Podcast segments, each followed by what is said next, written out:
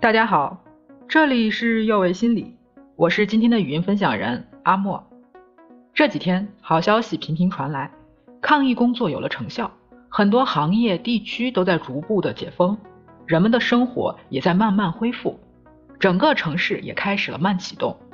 作为心理咨询师，想在这里提醒大家一下，那些关于复工前要做的准备。我们每个人居家的情况不同。有些人可能是独自隔离，有些可能是一家人吵吵闹闹的关在同一个小屋子里，有些人在这些天过了一个虽然有点提心吊胆，但还是很惬意的悠长假期，有些人加入志愿者或者本身就是医务工作者，而过得更加的忙碌。不论你是哪一种情况，我们的生活都是和之前的正常状态割裂了，要留给自己一段过渡恢复的时期。那些整个居家时间都过得很紧张，复工后才能缓口气的朋友，要小心出现休闲病。我们在生活中也会经常听人说，有些人在经历了婚丧嫁娶或其他比较重大的压力事件后，会突然病倒。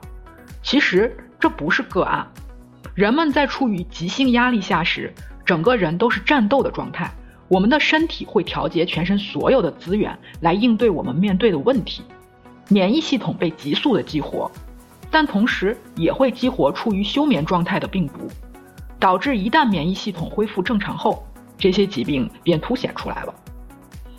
对于这种状态的朋友，建议当强大的压力结束时，不要过于突然的切换到放松模式，要给自己一个冷却期，让大脑的压力反应进行比较缓慢的调节，使免疫系统保持活跃，以防发生疾病。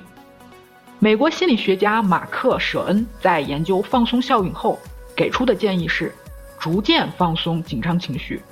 你可以选择适当运动，比如慢跑或者爬楼梯，每天几次，每次五到六分钟；或者进行一些智力挑战，如拼图、下棋，每次三十到六十分钟。如果能够连续三天进行上述水平的挑战，你就更有可能保持良好的身体状态。舍恩认为，三天是一个关键的时间窗口。那些在这段时间压力大的朋友，特别是疫情期间的医务工作者、社区服务人员、志愿者，比平时更忙碌的人员，在生活恢复后，请一定记得留几天时间给自己调整，把身体这台疯狂运转的机器，慢慢的调到适宜的速度。而在疫情期间过得悠闲一些的朋友。则要防止出现类似节后综合症的反应，可能你嘴上说准备好了上班上学，随时可以进入战斗状态，但你的身体还是无法适应。有些人可能会出现注意力无法集中、心神不宁、浑身没劲儿，或者抑郁、失落、烦躁，甚至不明原因的失眠、眩晕、肠胃不适、皮肤过敏等等反应。节后综合症对学生及需要高度集中注意力的工作人员影响尤其大。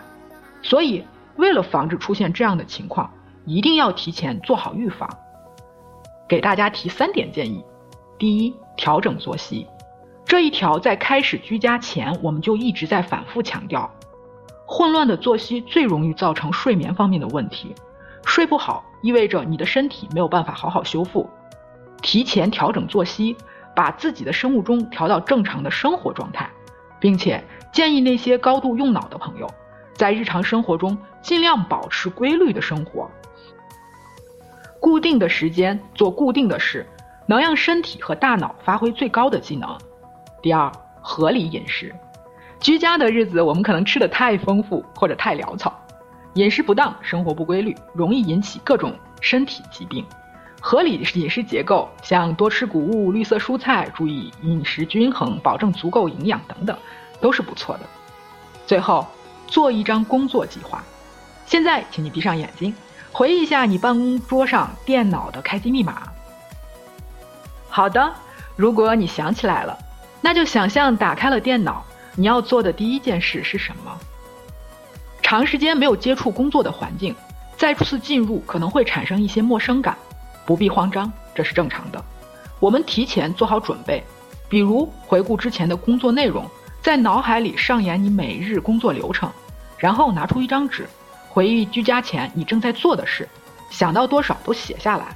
等上班后，对工作进行量化分级，明确每日任务，让自己能接上之前的断层。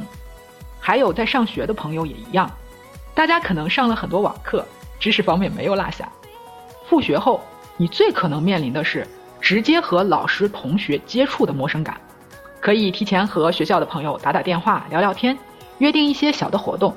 比如大家一起去吃个好吃的，和朋友约场球等等等等。抽时间规划一下复学后的校园生活，可以避免出现相对无言的尴尬。最后，疫情的防控是一个长期的工作，我们在保证日常生活的同时，也要留点时间注意最新的动态，配合国家的政策，但也不必过于紧张。把心理减压、放松的活动当成一个日常任务，经常给自己的身心松松绑、打打气，用更好的状态去面对生活中的各种挑战。我们一起加油吧！